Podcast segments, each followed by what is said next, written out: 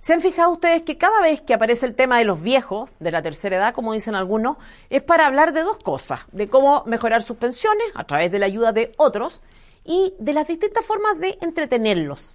Eso desde un paternalismo triste, muy propio de nuestra cultura de lo desechable, de esa obsesión que estamos teniendo por lo novedoso, por lo juvenil, de la resistencia que tenemos como sociedad a aceptar que el tiempo pasa y que vamos a morirnos. Esto, que parece natural, no es natural, no ha sido así a lo largo de la historia. Los viejos eran los sabios, los referentes, los patriarcas, los poderosos. Esos fueron en el pasado y eso deberían ser. ¿En qué momento de nuestra historia la experiencia dejó de ser relevante? La fuerza física pasó a tener una valoración superior a la del criterio.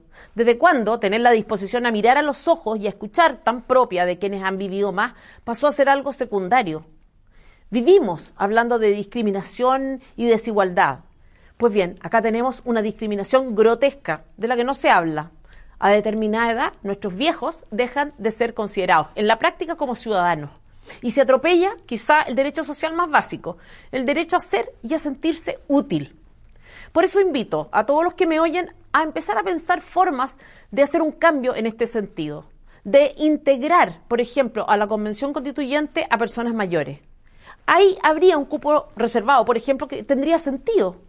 Pensar en formas de cambiar esta mentalidad que tanto daño nos ha hecho, que ha transformado a las personas en bienes de consumo. Por un país en que los viejos sean reconocidos. Viva Chile, viva Chile libre.